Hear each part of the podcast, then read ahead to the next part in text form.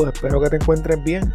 En el episodio de hoy te hablo de un confuso crimen ocurrido en Kissimmee, Florida, hace 5 años atrás.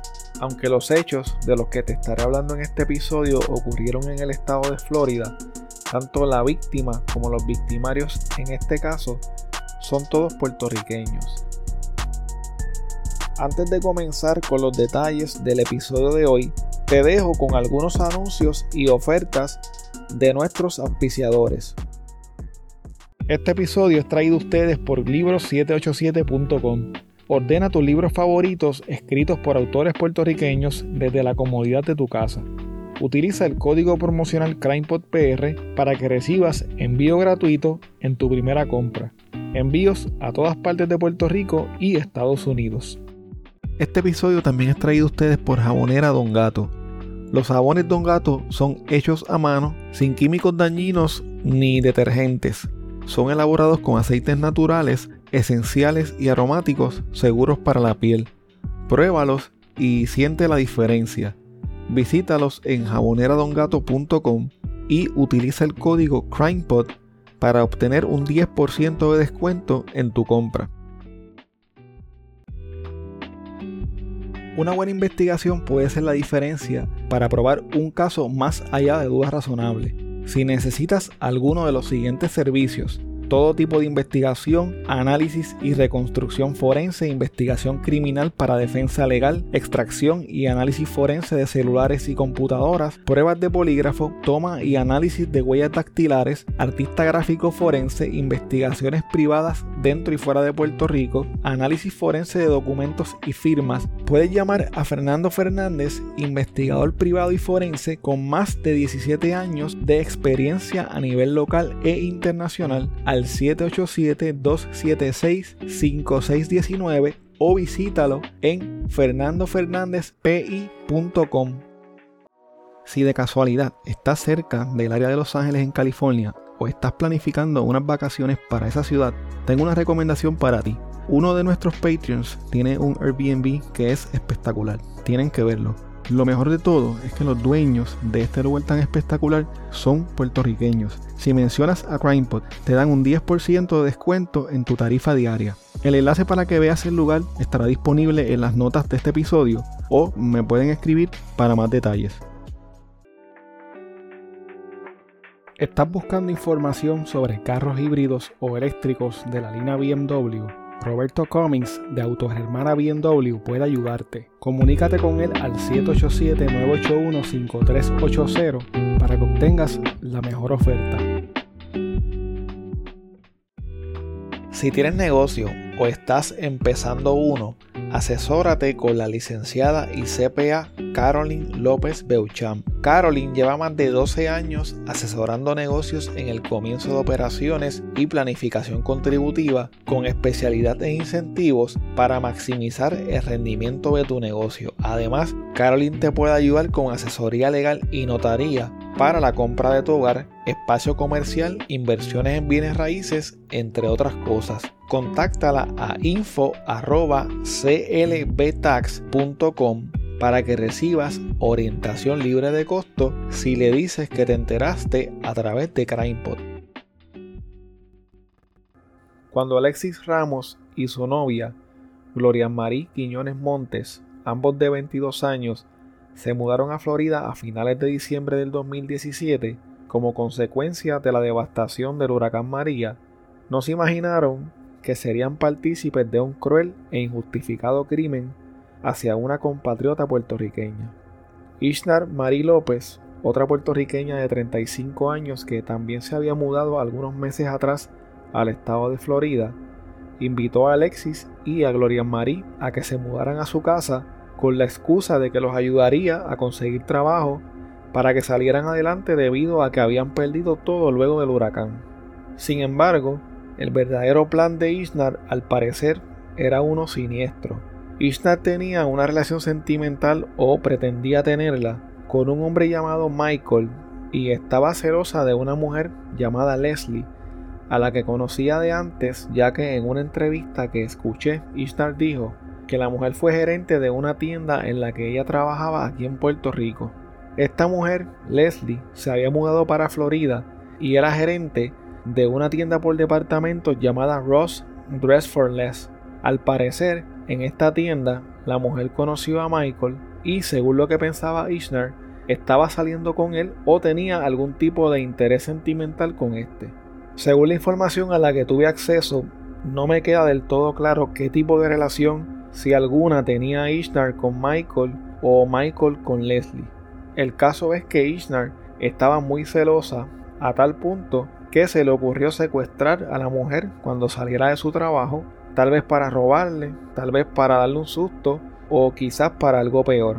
La idea de Ishnar se concretó cuando ésta le dijo a Alexis y a Gloria Marie que les daría dos mil dólares para que secuestraran a la mujer cuando ésta saliera de su turno en Ross.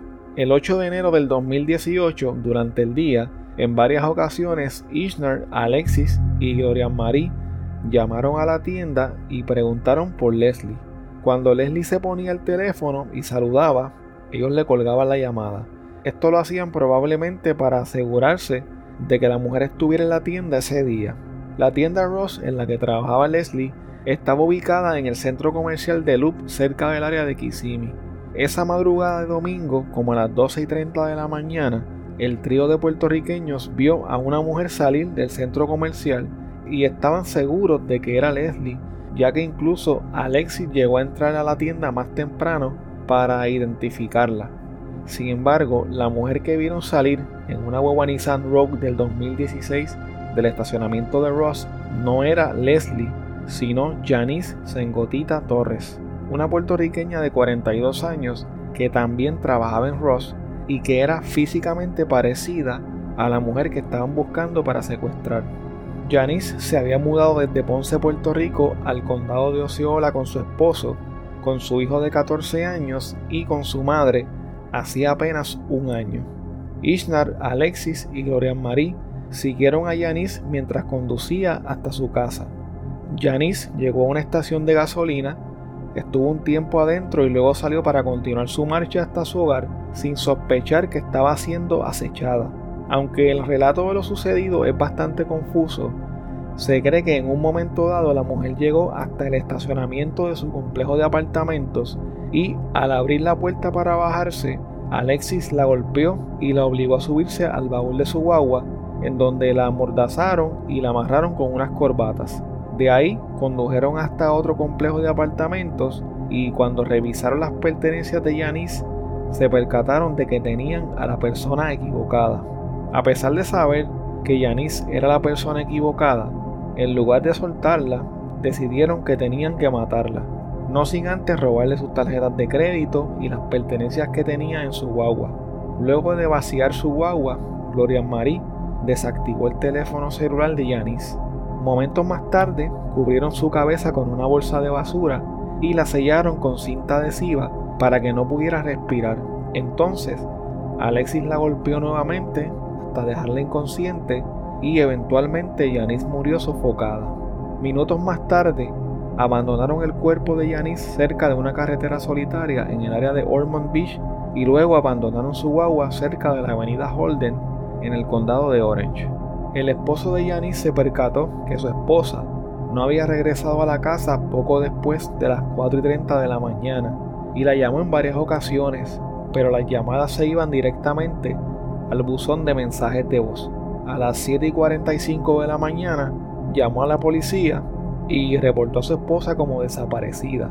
Luego de que su esposo reportó la desaparición de Yanis, un ayudante del alguacil del condado llamó a su teléfono celular, pero tampoco obtuvo respuesta. Los alguaciles obtuvieron la grabación de las cámaras de seguridad de la tienda en donde trabajaba Yanis. En el video se veía su guagua saliendo del estacionamiento del centro comercial a las 12 y 33 de la mañana.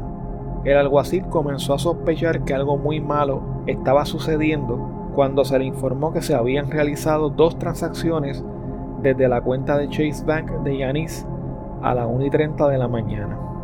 Una de las transacciones fue un retiro de 200 dólares y la segunda fue uno de 500 dólares retirados en la tienda CBS de South Orange Blossom Trail en Kissimmee. Horas después, un trabajador de la compañía de cable Spectrum encontró el cuerpo de Yanis tirado en la orilla de una carretera en Ormond Beach. Una detective de la policía de Ormond Beach que llegó a la escena notó que la cinta adhesiva que le colocaron para asfixiarla estaba tan apretada alrededor de su cabeza que su rostro estaba desfigurado. En la madrugada del viernes 12 de enero del 2018, Ishnar López fue arrestada cuando intentaba retirar dinero de la tarjeta de débito de Yanis Sengotita Torres en un cajero automático. Horas más tarde, Alexis Ramos y su novia, Gloria Marie Quiñones, fueron arrestados en un hotel del condado de Orange. Según la policía, los tres sospechosos confesaron el crimen. Luego de escuchar las confesiones, la policía contactó a Leslie, el verdadero objetivo del siniestro plan, para ofrecerle servicios de protección, pero por alguna razón ella lo rechazó. El médico forense a cargo de los condados de Orange y Osceola certificó que la causa de la muerte de Yanis Sengotita Torres fue asfixia por sofocación o ahogamiento. Luego de que los detalles de este crimen salieran a la luz y se dieran a conocer por casi todos los medios en los Estados Unidos y Puerto Rico, la indignación se hizo sentir de inmediato, posiblemente por el hecho de que el asesinato de Yanis fue uno vicioso, sin sentido y más aún porque ella no era el verdadero objetivo de los asesinos como administrador aquí en la agencia de, la Guardia de Osceola, tantos boricuas aquí que vienen aquí para adelantar su vida, para mejorar uh, su vida y la, vida de su familia. Y yo sé con eso también critica mucho a los puertorriqueños que vienen aquí. Y para que un asunto así que envuelte a todos puertorriqueños, sí me duele a mí como, como puertorriqueño yo mismo decir, ay, otra cosa más para alguien, alguien decir otra cosa de puertorriqueño. Y sí me duele porque yo sé que esto no es la mayoría de nosotros. Esto es, es la, minoría, la minoría. Yo sé que muchos puertorriqueños están aquí para adelantar. Son gente buenas, son gente cristianas y que quieren mejorar este, el ambiente en el que están. Sabemos que Ishnar conocía a Alexis, de una manera u otra. Exactamente la relación no sabemos la señora Ishnar López Ramos uh, tenía estaba enamorada, no, un, tipo de relación con un hombre. No sé exactamente decirte cuál fue la relación, no, creo que son casados. Entonces, este hombre también estaba involucrado en, una manera u otra con otra mujer. Y esta mujer era el objetivo del asesino. Sabemos que Gloria Marie y Alexis fueron recientes de Puerto Rico. ¿Cómo ellos llegaron aquí de Puerto Rico? ¿Fue para uh, mudarse para Florida, para mejorar su vida o si fue directamente para cometer, cometer este crimen? So, esas cosas hay que, esas preguntas se tienen que contestar y, todavía no están claras. Por eso los detalles de lo que ellos exactamente le dijeron los testigos este momento no se ha compartido. Debido a que en el estado de Florida todavía se aplica la pena de muerte, fueron muchos los que solicitaron este castigo para el trío de boricuas implicados en este caso. El representante republicano de origen puertorriqueño Bob Cortés le solicitó mediante una carta al entonces gobernador de Florida Rick Scott que asignara a un nuevo fiscal que estuviera dispuesto a solicitar la pena de muerte contra Ishnar López, Alexis Ramos y Gloria María Quiñones. Esto debido a que la fiscal a cargo, Aramis Ayala, se oponía por una cuestión de principios a solicitar la pena de muerte en los casos que litigaba. La carta de representante decía así. Cada vida es igualmente importante y cada vez que la vida de alguien termina a manos de otro ser humano es razón para estar de luto. Sin embargo, este crimen es especialmente conmovedor pues ocurre a pesar de que la víctima era la persona equivocada.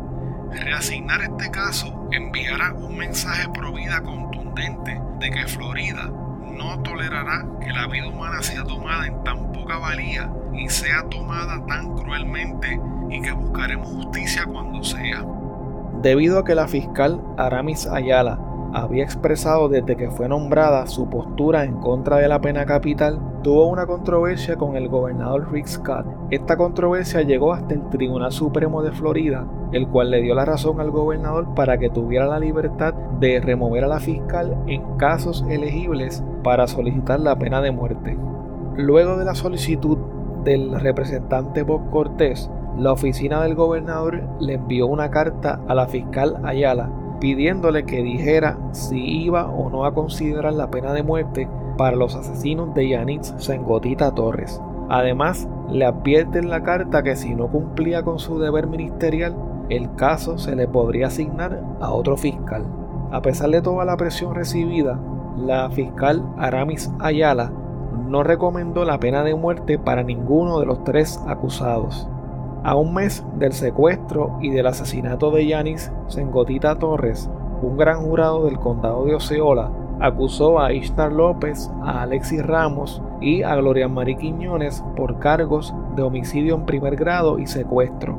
En el estado de Florida, los casos de homicidio en primer grado pueden ser elegibles a la pena de muerte. En el caso del que les hablo en este episodio, se discutía en un punto dado si éste reunía los requisitos para que se solicitara la pena de muerte contra los acusados.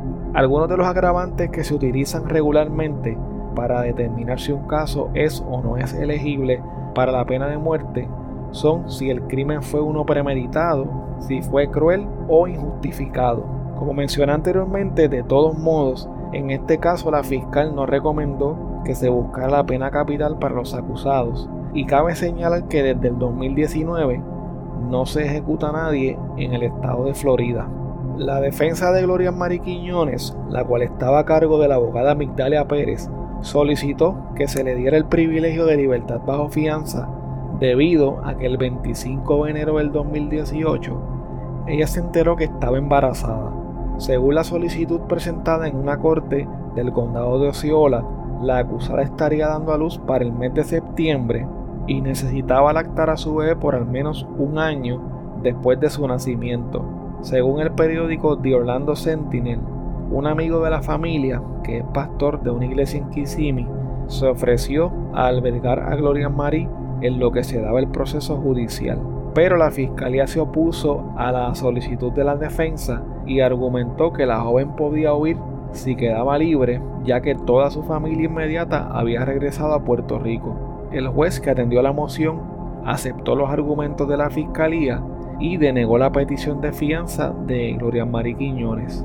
Durante su testimonio en el juicio, Gloria Marie dijo entre lágrimas que su entonces novio, Alexis Ramos e Isna López, la presionaron para que los ayudara a secuestrar a una mujer que creían que era Leslie, la rival romántica de Isna. Gloria Marie le dijo al jurado que estuvo muy nerviosa y llorando durante todo el suceso, pero según ella, Janice Sengotita Torres estaba tranquila. Gloria Marie dijo que al principio cuando ella estaba llorando, la propia Yanis le decía que se calmara, que ella iba a cooperar. Gloria Marie dijo también que vivía en Puerto Rico con su novio Alexis y en diciembre del 2017 este le dijo que una mujer le había ofrecido un trabajo en Kissimmee.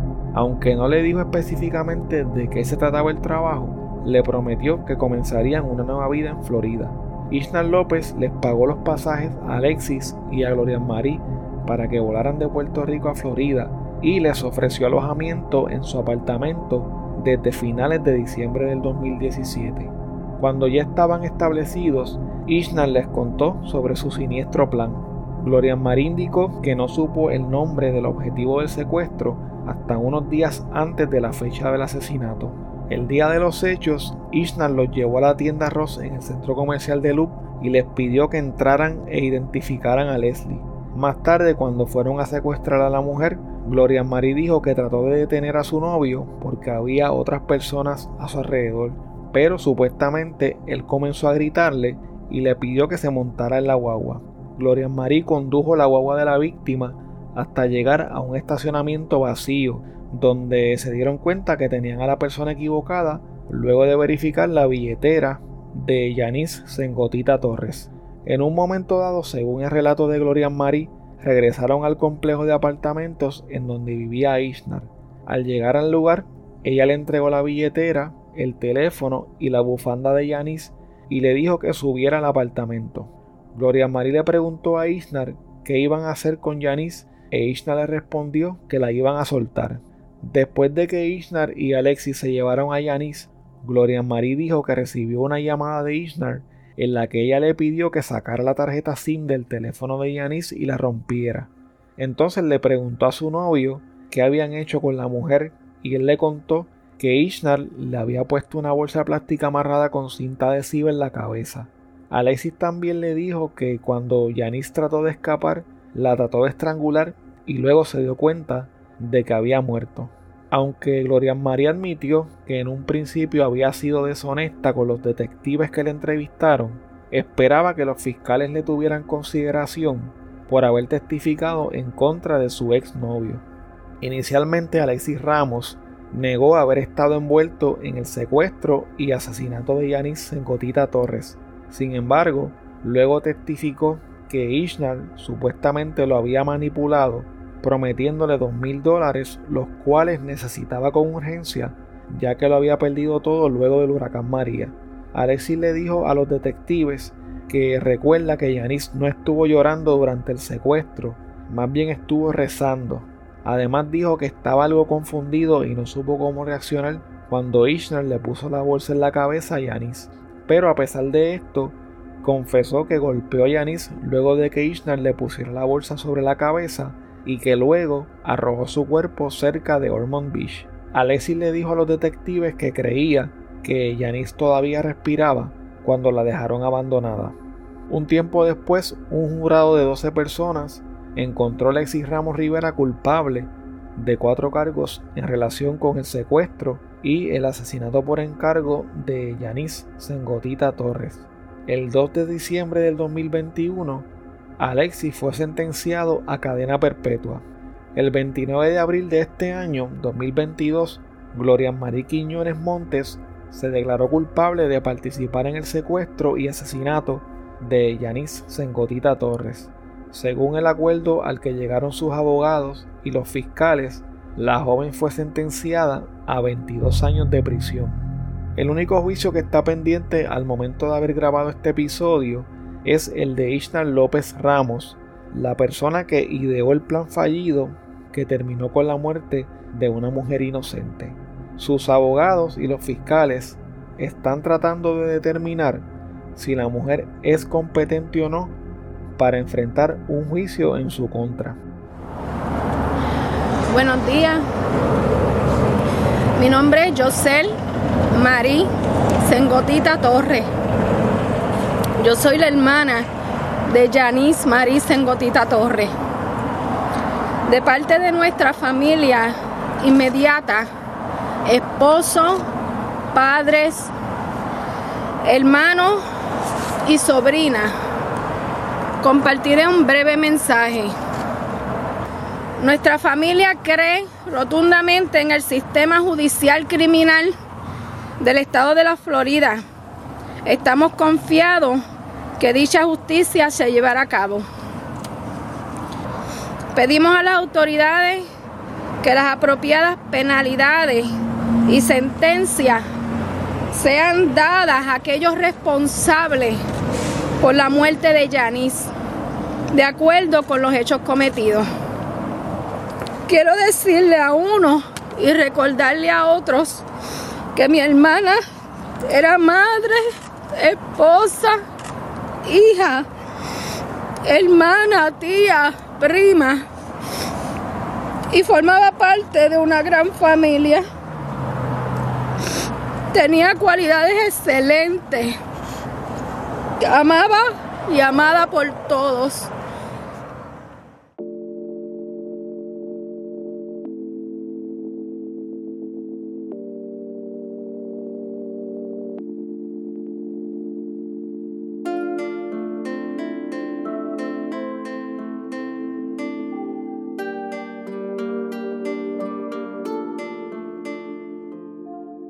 Muchas gracias por escuchar el episodio de hoy. Quiero invitarte a que te unas a mi Patreon visitando patreon.com diagonal crimepodpr. Así puedes apoyar este proyecto independiente y tener acceso a contenido exclusivo que utilizo para investigar los casos. Tu colaboración permite que este proyecto pueda seguir semana tras semana reseñando temas como los que acabas de escuchar en el día de hoy.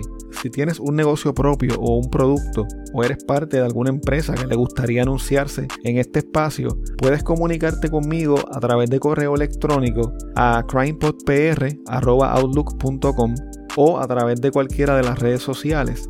Recuerda que nos puedes seguir a través de CrimePodPR en Facebook, Twitter e Instagram y suscribirte a Apple Podcast, Spotify o en tu aplicación favorita para podcast para que no te pierdas ningún episodio. Recuerda también que puedes dejar tu reseña o review de 5 estrellas en Spotify, en Apple Podcast o en cualquier plataforma de podcast.